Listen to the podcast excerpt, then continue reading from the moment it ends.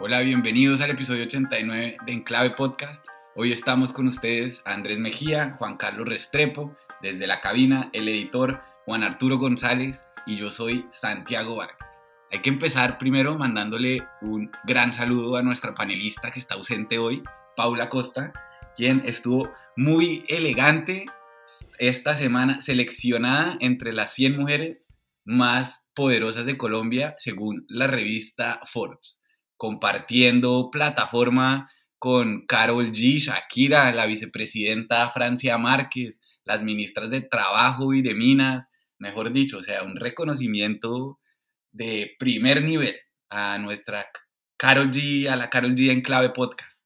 Y ciertamente la mujer más influyente de Enclave Podcast. Sí, muy, muy, muy, muy destacada, muy merecido además. Paula no solamente es una profesional que tiene todas las calidades, sino que en particular en los últimos meses su, su, esas, esas calidades personales de ella han, han salido a la luz en virtud de las cosas que le ha tocado manejar. Y yo creo que todos no solamente la admiramos mucho, sino que estamos orgullosos de que sea parte de nuestro, de nuestro grupo. No, es un honor. A la Carol G en clave, la Carol G de la política pública colombiana, mejor dicho, eso sí. Increíble, sí mencionar sus muertos, ¿no? Bichota. Bichota. Bueno, esta fue además una semana de coronaciones. Ayer, coronado el rey Carlos de Inglaterra. El martes, Petro visitando a la corona española nada más y nada menos. Y desde España también proclamándose el rey y jefe del Estado y el jefe del fiscal general Francisco Barbosa. Y más encima, empezó la semana desde su lugar preferido, desde su balcón y con el pueblo, con los movimientos sociales que lo apoyaron al lado de nada más y nada menos que doña Verónica Alcocer. Quiero empezar a, la tertulia de esta semana a preguntarles por ese evento con el que empezamos esta semana. ¿Creen ustedes ¿Cómo leen ustedes ese discurso? ¿Creen ustedes que estamos ante un nuevo capítulo de la presidencia de Gustavo Petro? ¿Qué elementos principales destacan de lo que pasó en ese, lunes en el que se celebraba el Día de los Trabajadores? Santiago, eh, primero que todo, muchas gracias por, por, porque sé que en unos segundos nos va a dar un informe pormenorizado sobre sobre cómo está Londres en, plena fiesta de coronación. Pero, pero mire, el, lo, que lo que muchos han llamado el segundo balconazo, yo lo interpreto de la siguiente manera, y es, y si, y es sin, sin afanes y sin angustias. ¿Qué quiero decir? A mí me parece que hay gente que se angustia mucho con estas manifestaciones del presidente, salir al balcón, eh, hacer estos discursos, hacer llamados a la movilización, etc. Y yo creo que la razón principal por la que eso produce esa angustia es porque eso es inusual en la política colombiana. Nosotros llevamos muchas décadas de gobiernos que yo no los voy a calificar de una u otra manera, pero tienen una conducta pública diferente con respecto a sus bases políticas. A mí me parece que para Gustavo Petro, por su origen, por su trayectoria, por sus ideas, para él es importante sentir que, que, su mandato se legitima sobre una conexión directa con lo que provisionalmente podríamos llamar como las masas populares, jóvenes, trabajadores, etcétera, etcétera.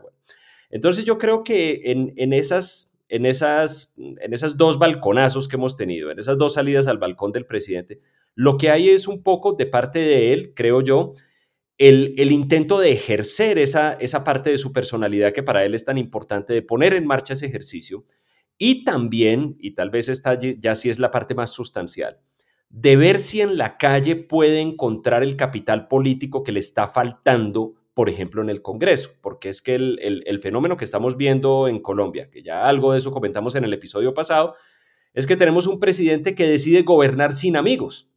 Y en un país como Colombia eso no se puede. En un país como Colombia uno necesita sentarse a la mesa con los demás para poder gobernar, básicamente porque aquí este país es muy complejo y el poder está muy distribuido. Entonces yo creo que frente a todas esas crisis, él sigue teniendo la ilusión de que va a encontrar una fuente de capital político en la movilización social. Yo pienso, y lo he repetido de esa manera en, varias mm, en varias conversaciones que he tenido sobre el tema, es yo pienso que por lo menos por ahora no veo que los elementos estén dados para que eso suceda. Creo que lo que dice Andrés eh, es un llamado a hacer una reflexión que es muy importante eh, en este momento. Es decir, a diferencia de lo que ocurre en una monarquía, y es algo de lo que hablaremos en un momento, en nuestro país, que es una república, que es un sistema político que depende de una cantidad de poderes y de la sociedad civil. Está muy bien definido eso en el preámbulo de nuestra Constitución Nacional el poder no lo ejerce solo una persona. Entonces, lo que tenemos es una personalidad de un mandatario que quisiera proyectarse como el líder que, que, llama y, lidera y jala y jalona eh, a, la, a, la, gente que está en la calle eh, de una manera poco individualista, sintiéndose el centro del, del, poder y del universo y del país, en contraste con lo que ocurre eh, en, la realidad jurídica y lo, que, lo que pasa allá afuera en la calle, donde hay una cantidad de otros poderes y otras, y otras eh, circunstancias que, determinan la realidad nacional. Es decir, lo que tenemos ahí es un, es un acto en el balcón, es un poco un acto de fantasía del presidente Gustavo Petro, eh, que quiere un poco autorretratarse como, como una especie de, mesías, de liberador, de, determinador del cambio, eh, mientras que la realidad le dicta otra serie de circunstancias. Pero eso está bien, eso es normal. Es decir, el hecho de que el presidente se pare en el balcón y diga lo que quiera decir no es, como dicen los profesores de derecho, no es fuente de ley, no es fuente de derecho. Es decir, estamos, y esta semana lo hemos vivido de una manera absolutamente eh, descabellada en un país donde el hecho de que salga un funcionario u otro a decir una cosa u otra hace que el país salga corriendo por las calles de manera histérica, rasgándose las vestiduras. Creo que el señor Petro, dentro de su locuacidad, está ejerciendo el derecho de hablar desde el balcón. Eso no cambia ni determina la realidad nacional, porque si estuviera en el balcón expidiendo decretos ejecutivos o haciendo algún tipo de, ley que tuviera algún efecto, pues sería preocupante, pero, pero que se siente a, echar su retórica, pues realmente no cambia mucho. Ahí lo que tenemos en el, en el balconazo es un, un acto casi que simbólico, pero que representa muy poco, representa la locuacidad de un de un presidente. Pero sobre eso les tengo dos preguntas. ¿Ustedes, Andrés Juan Carlos, alguno de los dos juega póker o no? No. No, no, no, no, no lo he jugado a pesar de que, a pesar de que una, una científica, una psicóloga científica cognitiva que yo respeto mucho, que se llama María Konikova, dice que todo el mundo debería jugar póker porque ese es el, entre comillas, deporte verdaderamente inteligente más que el ajedrez. Ella tiene una tesis bien interesante para mostrar por qué el póker es más difícil que el ajedrez. Hay más incertidumbre que en el ajedrez, por ejemplo. Bueno, esa es una buena recomendación, por ejemplo. Pero Santiago juega póker. Yo, yo juego póker, yo juego póker, sí. No es que sea ningún experto, pero sí, sí me gusta, sí me gusta el póker. Y sobre todo, creo que también los mandatarios eh, deberían saber mucho de póker y están en un constante juego de póker. Y les pregunto esto por lo siguiente. ¿Creen ustedes que con las calles el presidente está bloqueando para pasar adelante sus reformas?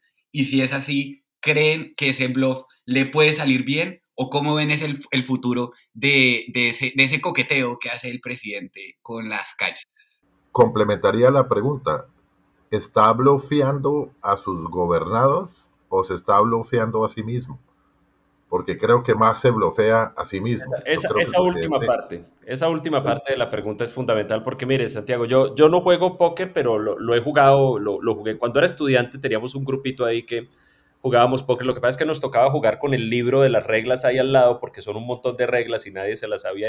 Pero entonces sí tengo muy claro la cuestión del bluff que, ¿cómo se dirá eso en, en, español? Yo no sé, eso es una manera como de cañar. cañada, cañar, Que, pero, pero, pero, eh, la razón por la cual a mí su pregunta, Santiago, me pone a pensar es porque el bluff o, la, o el cañar, que es tratar de, de comunicar sutilmente a los demás actores del juego que uno tiene un juego mejor del que realmente tiene. Creo, creo que esa es una, ¿cierto? Sería una manera de definirlo. Es, es una acción estratégica fríamente calculada. Lo es, ¿cierto? Es decir, es un recurso estratégico fríamente calculado. Mi impresión del presidente Gustavo Petro es que no es el tipo de persona que opera de esa manera, con recursos estratégicos fríamente calculados. Yo creo que él es un poco más impulsivo y creo que en general su comportamiento es mucho más transparente con respecto a sus verdaderas intenciones y sus ideas. ¿Qué quiero decir? Básicamente, yendo al punto del balcón, yo quiero, yo lo que quiero decir es que yo creo que si él sale al balcón es porque realmente piensa que existe un movimiento social latente que está listo a activarse en, en defensa de sus ideas y que lo que le falta es ese ese, empuje inicial de, activación y ese liderazgo de activación. Y creo que lo hace también porque él, sincera y honestamente, cree que él es el líder natural de ese movimiento social. De modo que yo no creo que sea cañando. Naturalmente sí tiene con eso la expectativa de poner una cierta presión que, lo voy a decir también, no me parece indebida, me parece legítimo. Es decir, si yo si yo soy un líder que tiene la capacidad de sacar 200 mil personas a la calle, pues me hago ir de esa manera. En la medida en que eso sea una expresión pacífica, creo que está perfectamente, no, es perfectamente admisible.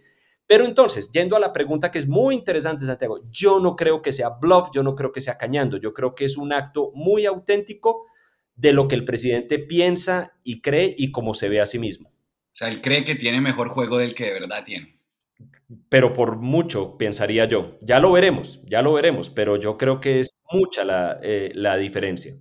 Es mucho el...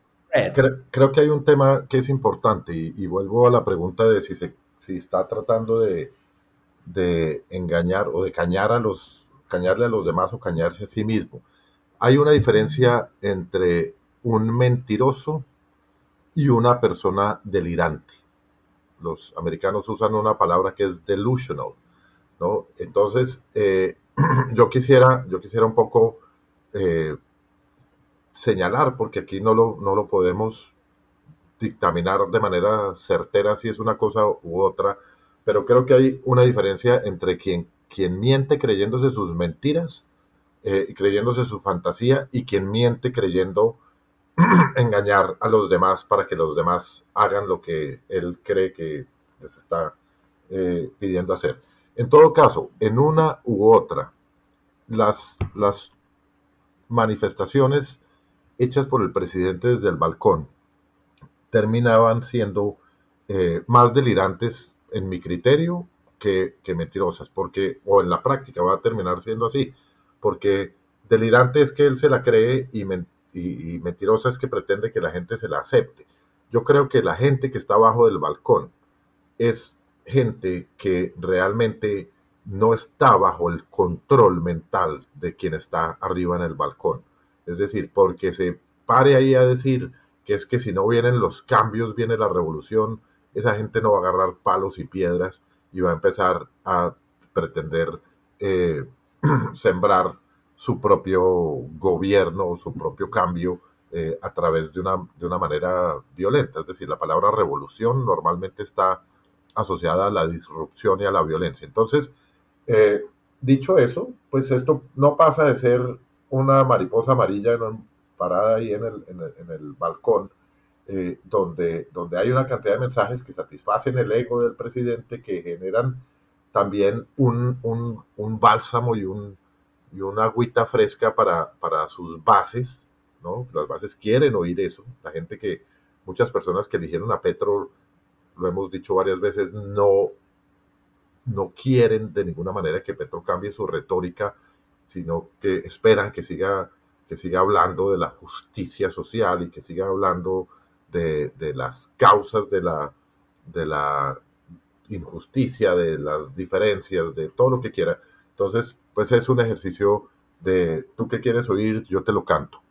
Pero en ese sentido, yo quisiera también hacer una pues, reflexión al respecto, porque yo sí creo que el presidente está sobreestimando la calle, está sobreestimando el poder que tiene en la calle, pero a la vez creo que sí es legítimo que un presidente llame a la calle y desde ese y al, pues, al respecto muchos sectores se han pronunciado definiendo la calle como un mecanismo antidemocrático y yo creo que mientras la calle se use y esto tiene que ver con una columna que publico hoy en el en el periódico El Tiempo para que la lean. Aprovecho para hacer algo de publicidad política prepagada.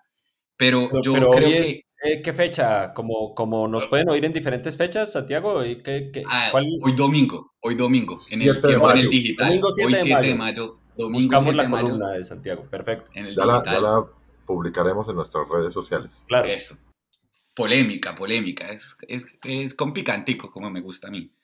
Eh, entonces, lo que, pues, a lo, que iba es que si las calles se usan como un mecanismo para suplantar al Congreso amenazando con violencia o bloqueos, a menos de que se tramiten una u otra reforma, estamos, estaríamos ante un mecanismo antidemocrático. Pero si las calles se usan para manifestar públicamente el apoyo o el rechazo, venga el oficialismo de la oposición a una serie de reformas, me parece no solamente legítimo y democrático, sino más muy positivo que se mantenga una participación constante del, pueblo en el debate político, porque las calles no solo, ponen a no solo activan el debate en distintos sectores, sino que hacen que el pueblo esté constantemente participando de la discusión y, como bien enseñaban las lecciones del, republicanismo en, en términos de filosofía política, hacen que el pueblo esté activado no solo cada cuatro años, sino constantemente.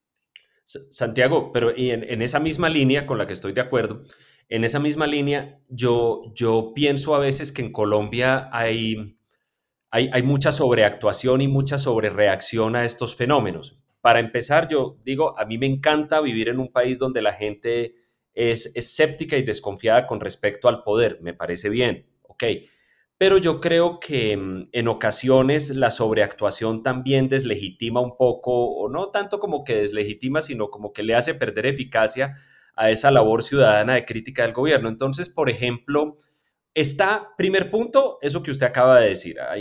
creo que hay gente que se escandaliza de una manera extraordinaria cuando el presidente hace esos llamados al balcón, como si estuviéramos ya a 20 minutos de, de la instauración, no sé, de la revolución bolchevique, una cosa así y, además, pues de acuerdo, en la medida en que la manifestación en la calle sea pacífica, no tendría por qué generar ninguna, ninguna prevención de este tipo. Pero a mí me llamó también, esta, esta ha sido una semana en la que hemos tenido varias, la, anterior, esta una semana en la que tuvimos varias sobrereacciones. Y una de ellas, me pareció a mí, es la que vimos con respecto a la presencia en la Plaza de Bolívar y al lado del Capitolio de, varios miembros de lo que se llama guardias indígenas, con sus bastones, con sus bastones tradicionales.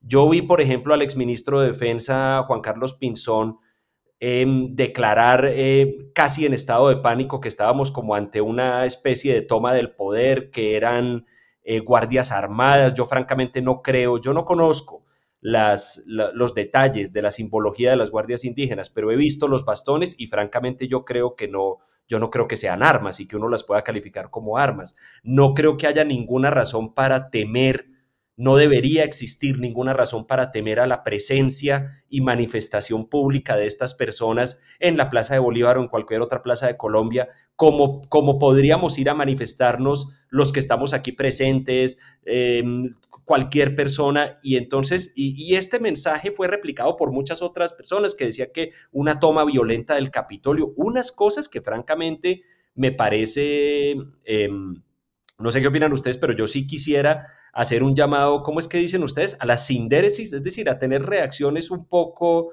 un, un poco más mesuradas con respecto a cosas que nos llaman la atención solo porque son nuevas, nada más, porque no creo en esencia que sean peligrosas.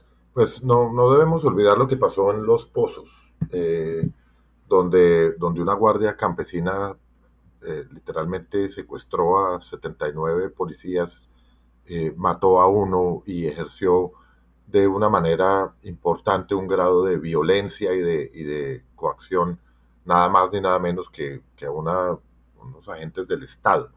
yo creo que yo creo que cada loro eh, en su estaca. Quiero, pienso que cada, que en, si bien, si bien todas las manifestaciones democráticas son eso, son formas de, de expresión de la libertad, creo que hay espacios, hay momentos y hay formas que se deben eh, respetar. Es decir, hay, creo que, que el, el, ejercicio de, la guard, de las guardias eh, y la, su, su, razón de ser encuentra una justificación de pronto en los territorios y con respecto a algunos mecanismos de, de autoprotección de algunas comunidades. Pero, pero creo que venir a la Plaza de Bolívar eh, tomándose casi que militarmente, porque era un, era un ejercicio militar, de marcha, de, de órdenes militares, eh, casi que desde, desde, la manera en que, en que se exhibían y agarraban sus bastones,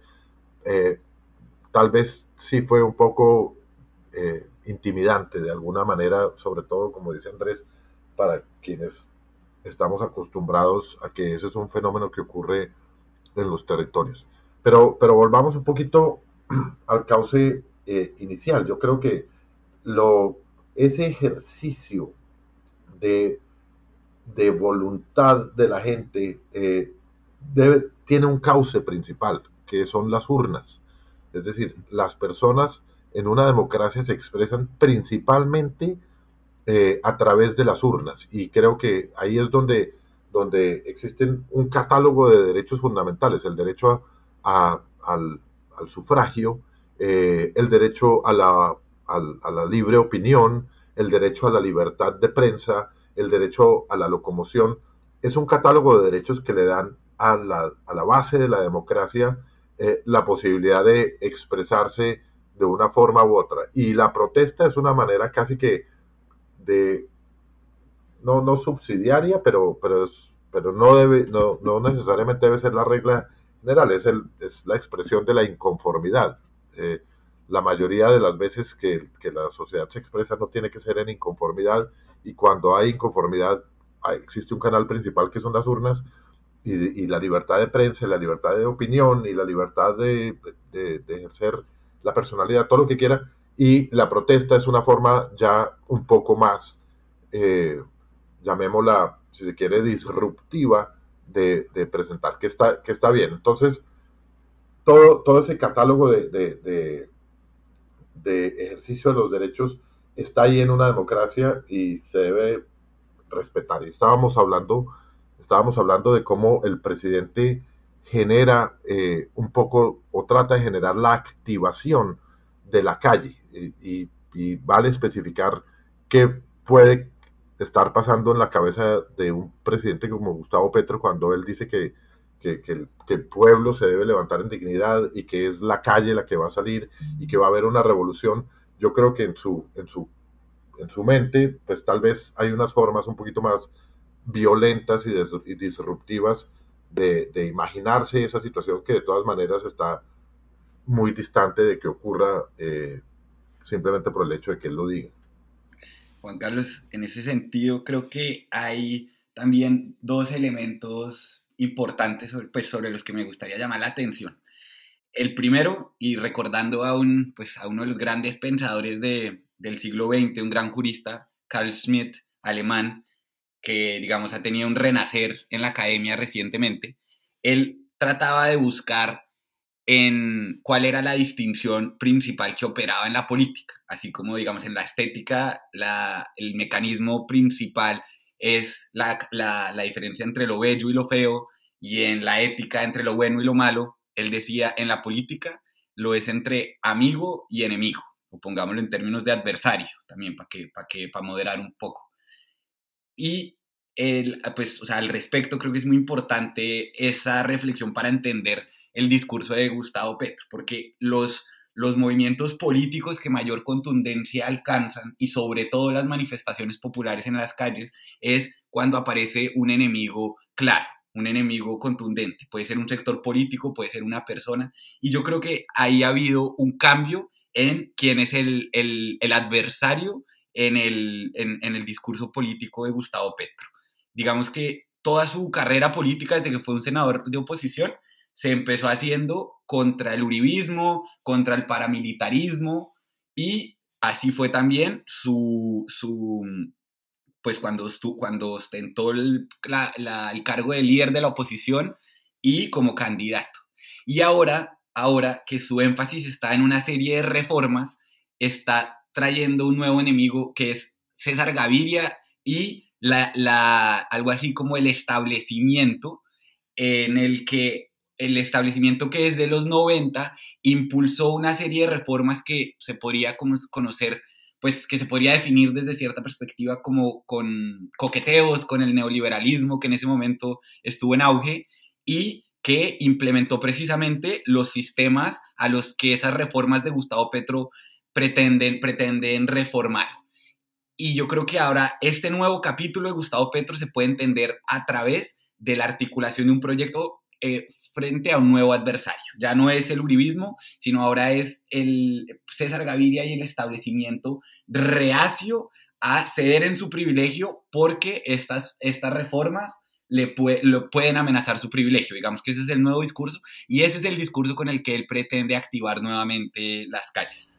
Yo creo que aquí, aquí el presidente está buscando desesperadamente enemigos. Es decir, desde el comienzo de su mandato, eh, el presidente, el expresidente Uribe se hizo a un ladito, de manera que no, o sea, se sentó con él varias veces eh, y, no han confrontado de manera significativa. Entonces, el enemigo tradicional de campaña y de todos sus años de oposición dejó de, presentársele como un enemigo. Entonces, eh, el presidente Petro salió los primeros siete meses a gobernar con una coalición de gobierno donde sus otros enemigos tradicionales, aquellos neoliberales del Partido Conservador y Liberal, eh, y la U y demás. Eh, entonces intentaron jugar o intentaron entre todos jugar como, como alianza. Esa alianza eh, terminó siendo poco efectiva para, para el presidente Petro. Entonces también patea el tablero con esos y ahorita estamos en, en búsqueda de un, de un nuevo enemigo. Por una parte, pues etiquetó al, al expresidente Gaviria y yo no sé no lo he oído mencionarse tan explícitamente del Partido Conservador, pero rompió con ellos. Romper con ellos no quiere decir que los declara sus enemigos, pero fíjense lo que ha venido ocurriendo eh, recientemente, por ejemplo, con el presidente Bukele. El presidente Petro necesita, y todo político necesita un enemigo eh, para poder, para poder eh, hacerse ver como, como la opción diferente. También, también le pegó su insultada al presidente Juan Manuel Santos hace poco. Entonces, anda buscando enemigos y creo que de alguna forma no los está encontrando tan fácilmente. Claro, es que esa, esa lógica del enemigo, del adversario para la política, Juan Carlos Santiago, es muy eficaz porque tiene dos cosas. Una es lo que, lo que acaba de decir Juan Carlos, diferenciación. Yo me diferencio claramente señalando quiénes son mis adversarios, pero también el, el, el llamado a actuar contra el enemigo es un mecanismo o ha sido un mecanismo eficaz de activación política, de lo que estábamos hablando ahora. Si existe un movimiento latente de inconformidad social, una manera de activarlo es señalando un enemigo y diciendo, esas son las personas que nos tienen en esta situación, vamos, vamos por ellas. Ahora, ¿cuál es el problema, pensaría yo? Bueno, son muchos, muchos problemas que yo veo en esto, pero, pero en particular uno eh, y, yendo a la formulación que decía Santiago, es, es esta. Si yo pienso en Carl Schmitt, que, como dice Santiago, ha tenido como un resurgimiento ahora en la academia y, era y llegó a ser en su momento, pues por allá en los años 30, el, el filósofo jurídico de cabecera de los nazis, Hitler se para y le habla a 6 millones de desempleados en Alemania y les dice, la culpa de esta situación que tenemos es de los judíos y los señala. Eso es una identificación, un ejercicio de identificación de un enemigo, un señalamiento muy eficaz en el sentido en que es muy fácil de procesar y es muy fácil de actuar sobre la base de ese señalamiento. Trágicamente así fue y ya todos lo sabemos. ¿Por qué? Porque eso no requiere mayor elaboración. Es decir, mire, allá están los judíos, esas son sus tiendas, esas son sus almacenes, esos son sus barrios y esa es la gente que nos tiene así. Eso resultó, insisto, un llamado trágicamente eficaz, funciona bien porque es simple. Sin embargo, Si el enemigo es el establecimiento que desde los años 90 ha impulsado las reformas neoliberales que han ido en detrimento de la clase trabajadora, etcétera, etcétera, le pasa como le pasa a la izquierda en otros aspectos, y es que la activación de las emociones sociales se le dificulta porque depende o porque recurre a construcciones relativamente elaboradas. Insisto, no es como señalar a unas personas y decir, ahí están nuestros enemigos, vayan por ellos, que fue lo que hicieron los nazis, por ejemplo, sino que requiere toda una construcción, insisto, elaborada con unas referencias históricas, con unas referencias ideológicas, a unas políticas económicas. y yo creo que probablemente esa es una de las razones por las que, muy para mi tranquilidad y mi alegría, esos llamados no están funcionando. Porque aunque yo no soy de la teoría de que, de que las divisiones le hacen daño a la sociedad, yo creo que las divisiones violentas y las divisiones en términos amigo-enemigo sí le hacen muchísimo daño a cualquier sociedad. Pero Andrés, en, eh, eh, o sea, esa, esa, esa articulación de, de, esa distinción amigo, enemigo o adversario, dependiendo de cómo lo pongamos, también creo que nos es útil para entender otra cosa de la que usted hablaba ahorita. Porque si alguien tiene un enemigo contundente, muy claro, es la oposición ahorita en Colombia. Y yo por eso sí creo, y por eso estoy de acuerdo con lo que decía Andrés ahorita, creo que la oposición está haciendo una tarea eh, o haciendo, digamos, un esfuerzo muy grande, no sé qué tan eficiente, por mostrar un país básicamente en llamas, en crisis, por agrandar todos los problemas y todo, todos los desaciertos del actual gobierno con miras a posicionarse ellos como líderes de la oposición, porque es que yo creo que tienen un precedente que es bastante contundente, que es el trabajo que hizo Gustavo Petro como líder de la oposición, en el que básicamente fue eso lo que hizo, dedicarse a, a, a exagerar bastante los problemas, articular el, los, todos los desaciertos que hacía el gobierno Duque y le fue tan efectivo que hoy está en, en la Casa de Nariño.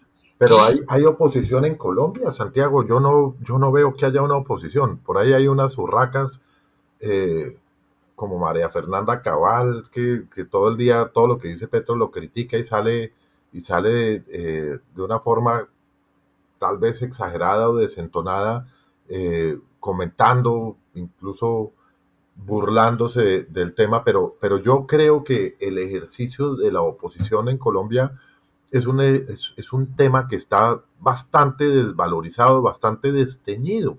Eh, es decir, pues, si usted mira eh, el solo hecho de que el gobierno hubiera hasta ahorita gobernado con el partido la U, el Partido Conservador, el Partido Liberal, eh, por una parte, en una coalición en el Congreso. Por otra parte, el presidente Uribe, que es, yo diría que el 70% del, del peso simbólico del centro democrático, eh, en un pacto de no agresión, sentándose a la mesa con el señor Gustavo Petro. Eh, ¿Dónde está la oposición? Yo creo que no hay un, ejercicio de oposición en Colombia eh, razonable. La oposición por ley le correspondía en el Congreso al segundo en las urnas, que fue el ingeniero Rodolfo Hernández, que terminó siendo el paquete chileno más grande del mundo, las, es decir, la, la, la estafa más grande eh, que, que, que, le pudo haber acontecido a la gente que quería votar por alguien distinto a Gustavo Petro y la única opción era el ingeniero Hernández, eso sí terminó siendo un fiasco mayor. Entonces, ¿dónde está la oposición? No tenemos una oposición, no tenemos una oposición. Hay, hay críticos, hay, hay personas que que tienen la posibilidad de expresarse, entonces escriben y el otro, y el otro porque tiene una columna en un medio de comunicación, etcétera, pero creo que no hay un ejercicio ni coordinado ni descoordinado de, de, de la oposición. Tal vez lo que, sí, lo que sí hay en el Congreso y ha venido operando de una manera institucional es una especie de resistencia, resistencia a cualquier forma de imposición. Eh, y voy a hacer referencia al, al, proceso de la reforma a la salud, por ejemplo. En el momento en que se buscó de una manera ajena a la, a la concertada eh, o que se ha venido buscando imponer los términos de una reforma, pues ha habido partidos que se han parado a la mesa, ha habido presidentes de los partidos que se le plantan a una persona como la ministra o la exministra Carolina Corcho, etcétera. Esa es una forma eh, de oposición, pero una oposición articulada, eh, que haya una casa de la oposición creo que ya no, no, pero, eso, pero es que eso no hay, Juan Carlos, porque a mí me parece que eso no, en Colombia no, no funciona, eso no existe. la política colombiana es, es, demasiado dispersa para que ese tipo de, de, organización de la oposición funcione. Y yo, ahora, ahora que, que, que, hablaba Juan Carlos de esas expresiones un poco iracundas de la oposición, me da la impresión a mí de que la oposición colombiana está usando mucho mejor la lógica del adversario, o eh, al, menos esas, esas expresiones radicales de oposición, esa, están usando más esa lógica de Carl Schmitt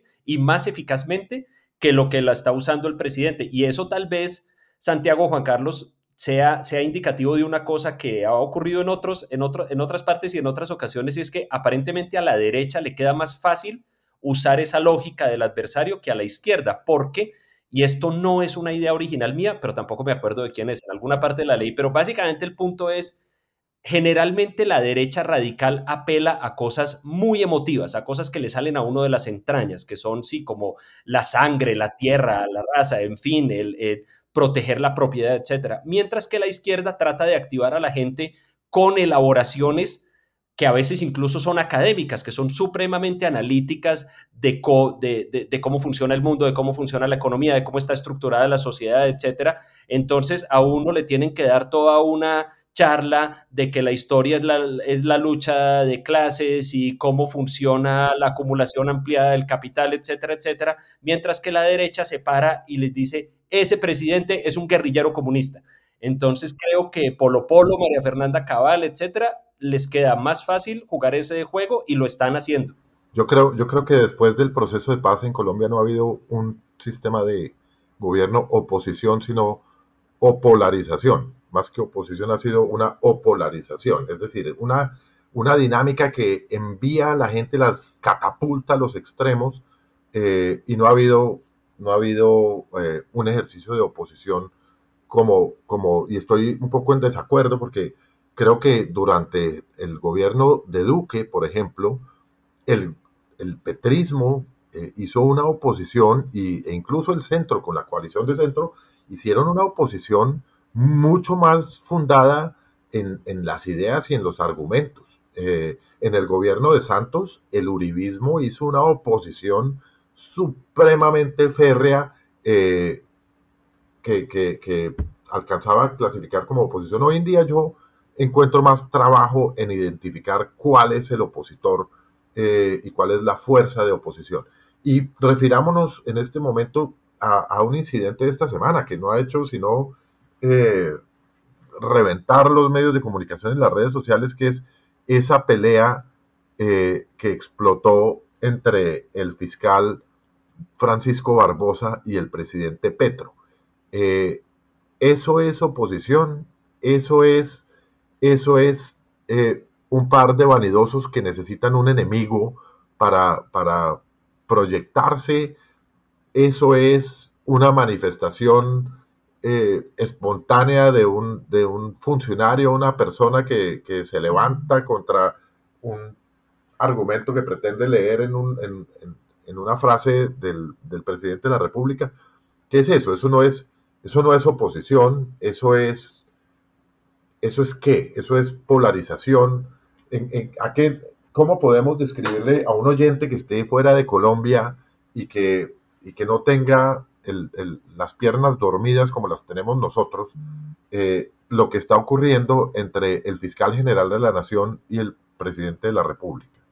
Pues Juan Carlos, para también para explicarles a, a los oyentes qué fue lo que pasó, Em, esta semana el presidente se refirió a una investigación que había en la fiscalía, que al parecer en la fiscalía hubo información sobre unos asesinatos que cometió el clan del Golfo y según, según hay denuncias, la, la fiscalía tenía, tenía esos nombres y no hizo nada, no, no, no puso en marcha ningún operativo preventivo para detener esa masacre y el presidente le pidió al fiscal que se investigara eso y le, pidió acceso a la investigación. El fiscal la negó, el presidente le dijo que él era el jefe de Estado y por tanto su jefe, y eso, digamos, dio origen al rifirrafe entre ambos. Yo quisiera hacer dos reflexiones al respecto. La primera es también conectando con el tema que estábamos, del que estamos hablando ahorita, que es la oposición.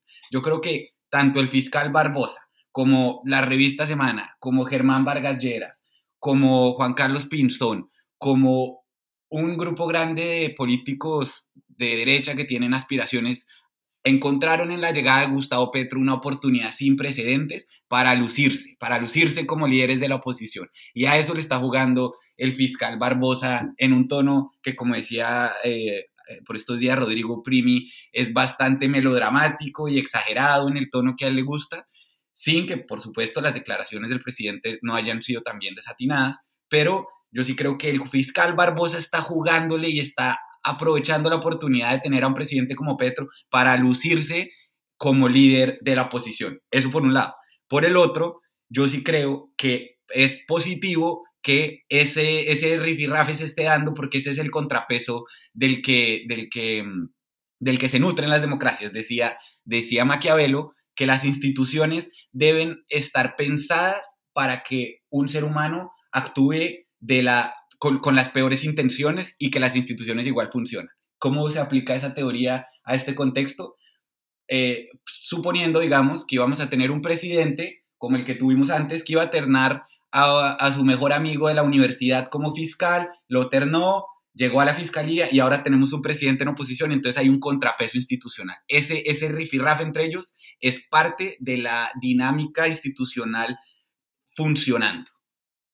Claro, y lo que pasa es que el, el rifirrafe de la semana anterior tuvo, tuvo unas características muy dramáticas, ¿no? Porque lo primero es esta declaración del presidente que encendió muchísimas alarmas, que es la de yo soy el jefe del Estado, por lo tanto el fiscal tiene que saber que yo soy el jefe de él, en una clara incomprensión de lo que significa ser el jefe del Estado, porque ahí la lógica que estaba aplicando el presidente era, si yo soy el jefe del Estado, pues entonces soy el jefe no solamente del gobierno, sino de todas las entidades públicas, de todo. Entonces vino la alarma, vino pronunciamiento, a mí me pareció muy oportuno de la Corte Suprema de Justicia en rechazo a esto, etcétera.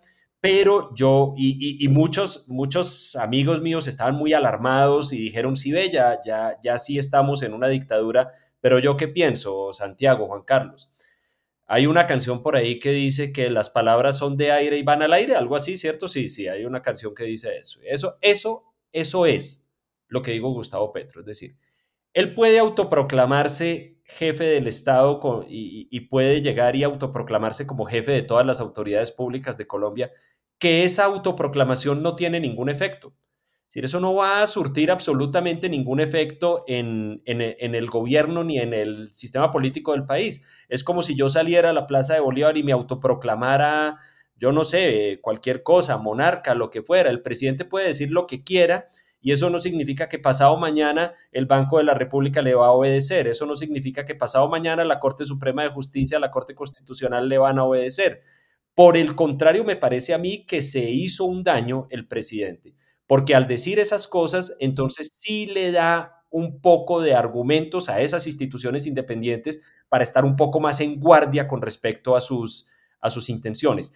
Y, y, finalmente, no quiero, no quiero extenderme mucho sobre esto porque, porque tampoco creo que merezca la importancia, pero a mí, sinceramente, me pareció sobredimensionada, dramática, melodramática la reacción del fiscal general. Es decir, a los 10 minutos estaba en todas las emisoras radiales el fiscal general eh, eh, basando, eh, empezando partiendo de un punto en el que tiene razón y es que el presidente no es el jefe de él, pero a partir de ahí haciendo una, una reclamación casi, yo no sé, operática de la cosa, diciendo que su vida estaba en peligro, literalmente gritando por los micrófonos de la radio, de modo que em, a mí me parece, me parece muy bien que haya contrapesos, ok, me parece que no es tan bueno que el jefe de la oposición política o que, o que la cabeza de la oposición política sea un funcionario público como el fiscal.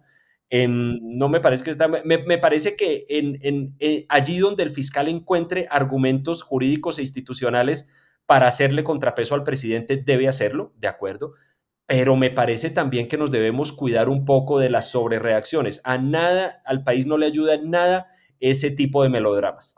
Estoy de acuerdo, Andrés, y para, para pasar al siguiente tema quisiera articularlo con lo que usted acaba de decir, porque otra de, digamos, de los melodramas y de las exageraciones a la que le está apuntando la oposición para posicionarse no es solo la, la, relación de Petro como tirano, sino también están tratando de revivir un poco de fantasmas para asustar a la opinión pública eh, en cuanto al, al, gobierno de Gustavo Petro. Y uno de esos fantasmas es el de la expropiación. Y eso está ligado a el plan de desarrollo que esta semana Roy Barreras y la coalición de gobierno logró, aprobar, por cierto, luego de que el presidente hubiera dado por terminada su coalición de gobierno, sacó adelante su plan de desarrollo, el 90 y pico por ciento de su plan de desarrollo salió y luego también hay que, eh, para, los oyentes, eh, Roy Barreras ese mismo día perdió, perdió su curul,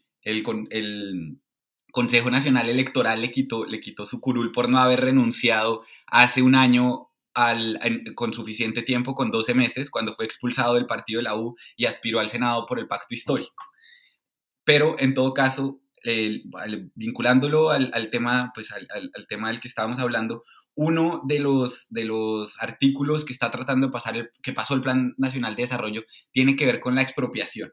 Y quiero pues insistir en lo mucho o, sea, la, expropiación es una herramienta que no solo está estipulada en la Constitución, sino que es absolutamente legal. Y tercero, es absolutamente legítimo que el, que el, Estado la ponga en práctica para además poder cumplir nada más y nada menos que el primer punto del, del, acuerdo de paz con las FARC. Quería oír su opinión sobre ese tema siempre y cuando existe el debido proceso, ¿no, Santiago? Es decir, eh, estoy de acuerdo. A mí me parece que, en Colombia probablemente por, por muchas razones que hemos repetido acá, hay una sensibilidad como exagerada con algunos aspectos de este gobierno y, y, eso viene desde antes de, la posesión, desde la época de la campaña, cuando a Petro le hicieron hacer una, una afirmación absurda registrada en notaría de que él no iba a expropiar siendo que, como usted dice, la expropiación es una de las facultades que la Constitución le concede al gobierno. Sin embargo, a mí sí me parece que en este punto en particular, en, la, en, el, en la alarma que hubo con ese artículo en el plan de desarrollo, tenía que ver con otra cosa y es que estamos, estando como estamos seguramente de acuerdo en que la expropiación está bien para cuando quiera que hay un objetivo común que, que entra en choque con algún, con algún derecho de naturaleza privada, la expropiación también tiene unos principios y unas reglas y una de ellas es que sí debe haber algún tipo de debido proceso. Y como este artículo del plan de desarrollo era como una expropiación ni siquiera express, sino como muy fast track, una cosa muy rápida, yo creo que sí hubo temores de que no había la oportunidad de un debido proceso y de una, de una concertación adecuada de la compensación que debe tener la expropiación. Em, sí creo que, que, que hay que, pues con todo esto y con el uso de todas las facultades de cualquier gobernante, la sociedad debe estar siempre alerta. Creo que hay exageración en Colombia con el tema de la expropiación, pero en este punto en particular me parece que sí eran, que sí eran a lugar las preocupaciones por ese punto, por el punto del debido proceso. Aunque algo hay que hacer también, Santiago, porque a veces la gente se aprovecha aquí de eso y hay vías en el país completamente paralizadas o ha habido proyectos paralizados porque a cierto señor no se le da la gana de vender la casa y, hace un abuso del derecho al debido proceso, dilatando el asunto 5, 10 años, etc. Entonces, em, tenemos que encontrar el equilibrio en el que haya debido proceso, respeto a los derechos, pero que también se puedan hacer las cosas que el país necesita, ¿no? Y es que Andrés, la ministra lo decía, que para, no, no están pudiendo cumplir el acuerdo de paz y llegar a las hectáreas que prometieron justamente porque no, el proceso es, es muy lento y lo que están tratando de hacer es agilizar, es agilizar ese proceso. Simplemente quería... Pues yo me pregunto si el, si el proceso es lento por per se o el gobierno es lento para ejecutar, que yo creo que, que ahí también hay un, hay un peso importante en, en, la manera en que opera el Estado. Es decir, el Estado cuando se fija metas así de ambiciosas de de comprar millones de hectáreas como, como supuestamente eh, iba a ser, pues termina incumpliendo por, por pura falta de ejecución, de capacidad de ejecución del mismo Estado. De manera que, es importante tener en cuenta eso. Yo creo que en el Plan Nacional de Desarrollo se han tratado de suplir algunas, algunas cosas que hay que tener con, con bajo la lupa, con, con mucho cuidado, Una de ellas es la expropiación, otra es la capacidad de contratación del Estado con las organizaciones eh, comunales de base, etcétera. Formas que el Estado, eh, en, su, en su legítima intención de cumplir con las promesas de, campaña, está buscando alivianar, eh, también pueden generar una, una afectación del equilibrio y de los derechos de las, de las demás personas. Y la transparencia, sobre todo. Bueno, antes de, pasar a las recomendaciones de la semana, em, podríamos hacer un breve recuento de, de la crónica del corresponsal londinense sobre la coronación de... Por favor, estamos... ya, hemos hablado suficiente del, monarca colombiano, entonces hablemos del, de la monarquía inglesa. ¿En qué se parecen y en qué se diferencian? Encuentre las siete diferencias, por favor. El corresponsal en Westminster, Santiago, nos va a dar su recuento de, de este importante acontecimiento.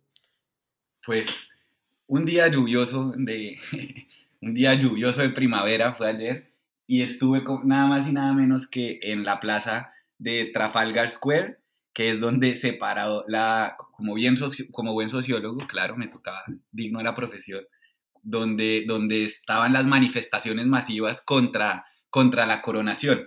Estuve, estuve por allá dando una vuelta y la verdad es que fue, a pesar de la lluvia, bastante contundente. Después, pues estuvimos en, en unos pubs y ahí estaba la, ahí estaban poniendo de fondo la coronación, el país estaba plagado, plagado, plagado de banderas.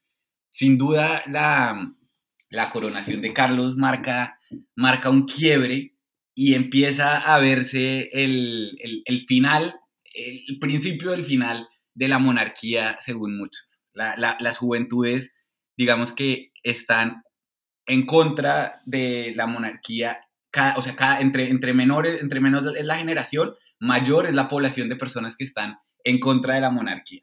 El, el, el, em, famoso emperador Farouk de Egipto dijo en el siglo XX, a principios del siglo pasado, que en el mundo había tantas revueltas que solo iban a quedar cinco reyes.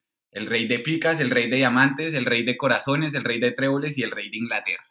Y yo creo que el rey de Inglaterra eh, tiene las, las, horas, las horas contadas en gran medida porque según lo que muestran muchas de, las, de, las, de las encuestas, es que las personas no ven lo que veían en la reina, en la reina Isabel, que para ella, para, para, la gente, ella era, representaba el deber. Ella era una persona que cumplía con el deber y eso generaba cierta reciprocidad por parte, por parte del pueblo y, no, y eso, eso está ausente en, en Carlos.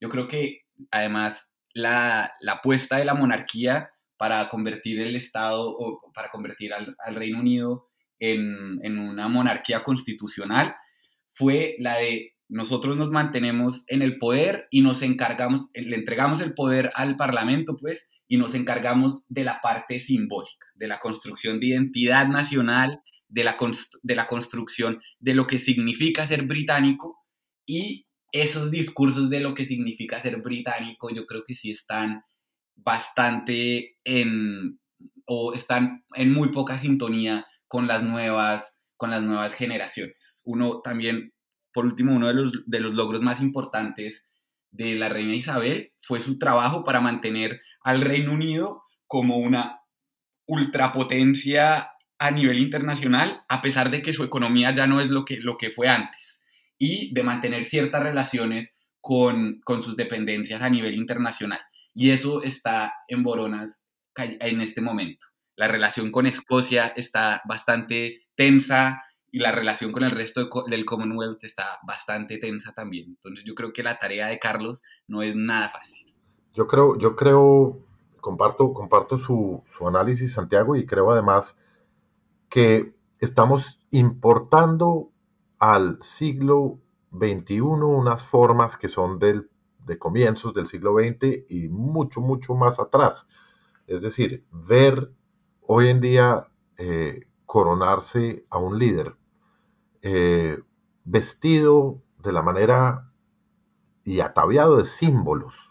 el bastón aquí, el bastón allá, una corona con 3.000 diamantes, un, abrigo y una cantidad de cosas eh, que son francamente de, unas épocas que ya no están presentes ni siquiera en, los, en el entendimiento de las personas. Yo me pregunto cuántos ingleses eh, entienden qué significa cada uno de esos bastones y qué significa cada uno de esos símbolos. Creo que no, no, no, no alcanzaríamos a tener un entendimiento medianamente, ni siquiera bajo, eh, por parte de, la juventud y de la población en general de qué significa todo ese simbolismo.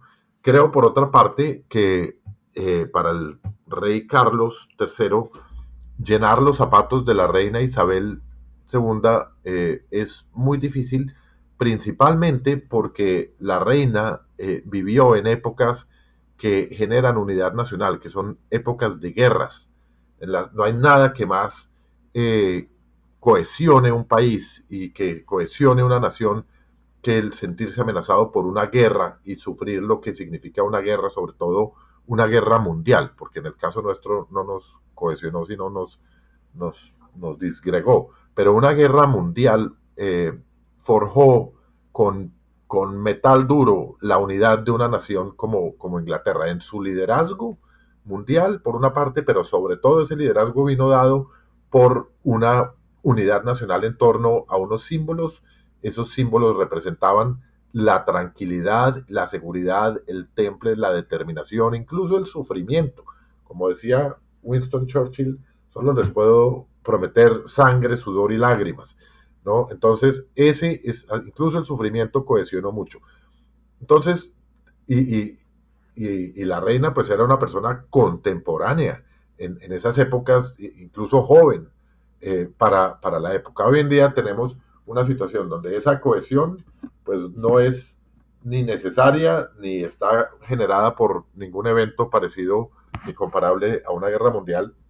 Por otra parte, tenemos eh, un nuevo monarca eh, septagenario, como se diga, eh, de 74 años, que no representa a las nuevas generaciones, forrado de símbolos eh, que están, que ni siquiera se consiguen en un anticuario, en un mundo completamente digitalizado, agitado, donde, donde lo que hay son expresiones de, de distintas comunidades eh, más que de, entidades de, gobierno o de monarquía.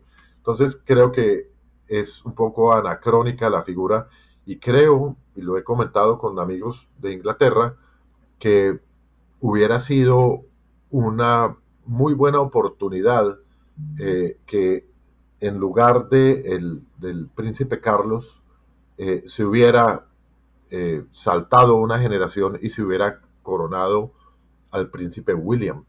Si el príncipe Carlos hubiera cedido su puesto al príncipe William, estaríamos frente a una figura anacrónica como la monarquía, pero por lo menos representada en una persona mucho más cercana, él y su familia, a las nuevas generaciones, a lo que una familia de, de gobernados o de súbditos quisiera ver. Así es. Bueno, ¿qué les parece entonces si pasamos a las recomendaciones de la semana? Por favor. Yo quiero empezar. Yo, voy a empezar. Eh,